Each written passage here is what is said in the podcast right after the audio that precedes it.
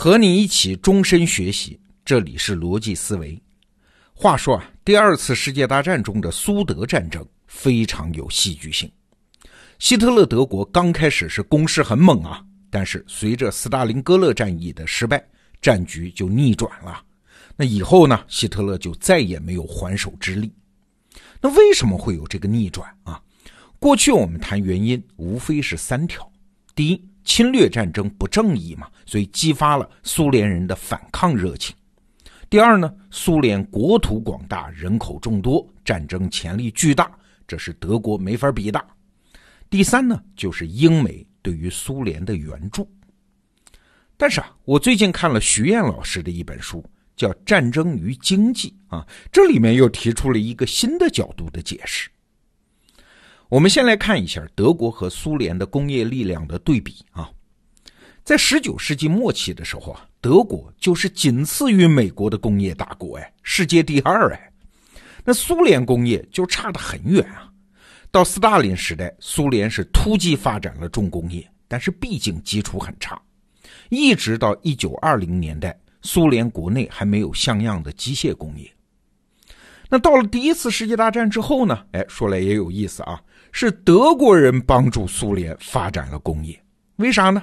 事情是这样的，德国因为凡尔赛合约的限制嘛，它不能发展坦克呀、飞机呀这些进攻性的武器。那德国啊就玩了一个花招，和苏联签订了秘密协定，向苏联提供一些先进武器的生产技术，然后呢把自己的军队放在苏联进行训练。那这下好了。苏联就得到了不少世界先进水平的武器技术，这种合作一直持续到一九三三年。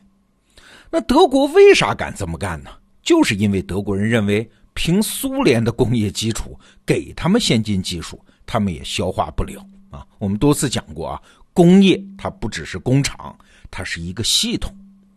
事实上也确实是这样，到二战爆发前夕。和德国相比，苏联的工业水平还是很落后。等战争一开始，就更是雪上加霜。为啥？你想啊，到一九四二年的时候，德国占领了像捷克呀、法国呀、荷兰呀、比利时，这都是工业发达国家，所以德国的工业生产能力又扩大了一倍。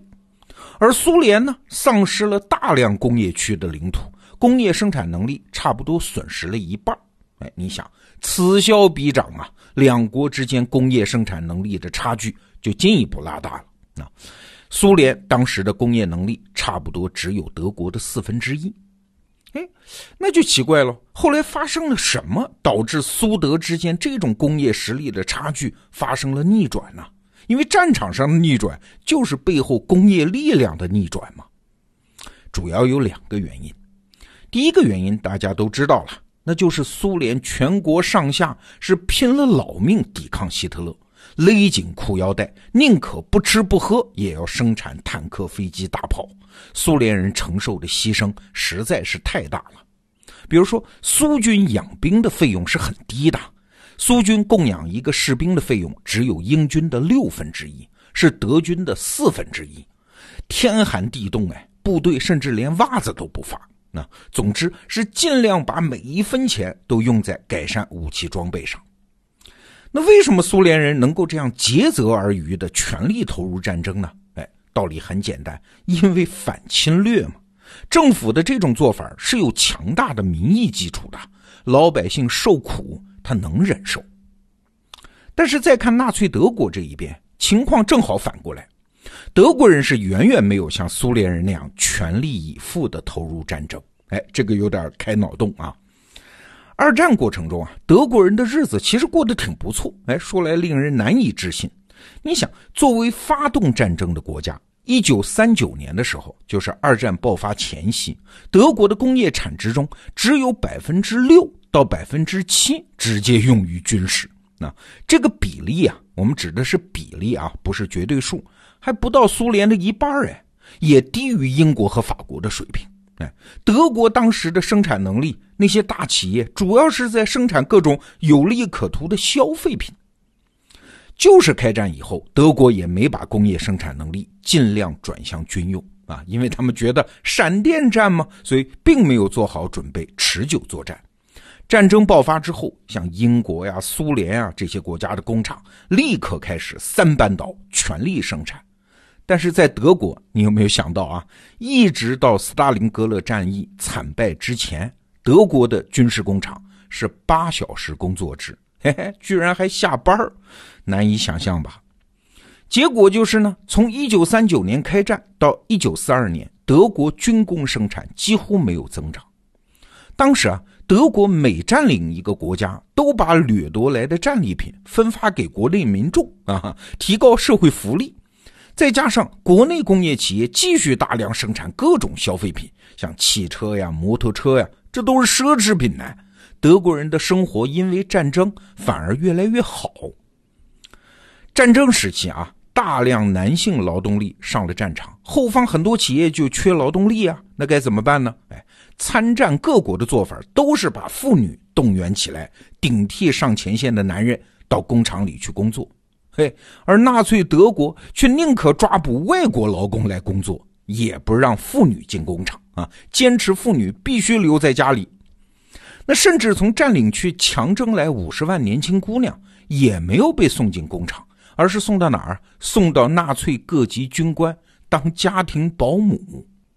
直到一九四三年，德国在斯大林格勒遭到惨败，希特勒才不得不宣布全国总动员，开始全力投入战争。但即便如此，希特勒还下令强调，不得削减民用消费品生产。德国的工业仍然不能全力军工生产。战后有专家计算过啊，即使到了一九四四年，就是二战快结束了。如果德国企业全力接受国家订货，而不是为了赚钱继续生产消费品的话，德国的军工产量至少还能提高一倍。虽然这也来不及了，但是为什么这一半的军事上的产能它没有发挥出来呢？哎，这就是个奇怪的现象啊。德国人在前线死伤惨重，哎，但后方依然是歌舞升平，生活舒服。话说，一九四五年二月的时候。苏联的坦克打到了距离柏林仅有七十公里的一个城市，苏联士兵就意外的看到那儿的酒吧、歌舞厅居然还在营业，苏联人就很难理解啊！你们德国人的马厩都比我们的住房还好，你们生活的那么好，为什么还要来侵略我们呢？哎，这就奇怪嘛！在经济上，纳粹为什么不要求德国人也像苏联人那样为战争奉献牺牲呢？哎。答案很简单啊，这是我们今天要谈的重点，因为纳粹德国的政治基础不允许。你想，纳粹党当年之所以能在德国上台，最重要的原因就是德国人的生活水平不好嘛。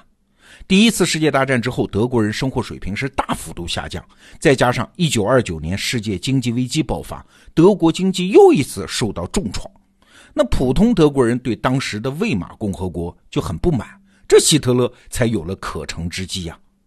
那希特勒上台之后要获得民众支持，该怎么办呀？嘿嘿，就要提高大家的生活水平啊。那希特勒为做到这一点想了很多办法啊，包括重新组织生产，包括停止支付一战的赔偿，包括没收国内犹太人的财产等等。那德国人看到自己生活水平提高了。当然就高兴，也就乐于支持他们的元首啊，包括后来支持希特勒发动战争，因为战争抢来财富，可以让他们的生活水平进一步提高了吗？你发现没有啊？希特勒的麻烦来了，为啥？因为他的政治路径被锁死了。你让大家过好日子，大家欢呼支持，哪怕你抢劫了犹太人。你打胜仗，大家欢呼支持，哪怕你发动的是不正义的侵略战争。哎，纳粹的执政合法性就建立在这上面。那要继续获得支持怎么办呢？只有让德国人进一步生活改善，在战场上制造更大的胜利奇迹啊！这副药，它的剂量必须越加越大。如果这个时候希特勒因为前方战败，就要求德国人勒紧裤腰带过极端困苦的生活，把全部资源投放到战争机器上去，那纳粹党的麻烦马上就会来。可能战场上还没失败，国内的支持就先崩溃了。哎，你看，二十世纪最大的悬案之一啊，就是德国人为什么那么狂热的支持希特勒，纵容他发动战争迫害犹太人。过去的解释啊，往往是希特勒的蛊惑和煽动，但是理性的想想，经济上的原因也许才是更根本的原因。说白了，希特勒是在用金钱贿赂老百姓，跟他一起去干坏事。这种事儿你懂的。财聚人散，财散人聚。德国虽然有强大的工业实力，但是希特勒根本就没有条件把实力充分的动员和发挥起来。他要继续贿赂老百姓嘛？哎，你看，成就一个人一件事儿的力量有很多种，在借助某种力量的时候，最重要的也许还不是考虑这个力量的大小，它成就你的力度，而是这个逻辑如果一直往下延伸的话。哎它会不会反而成为你的毒药啊？好，这个话题我们就聊到这儿，明天见。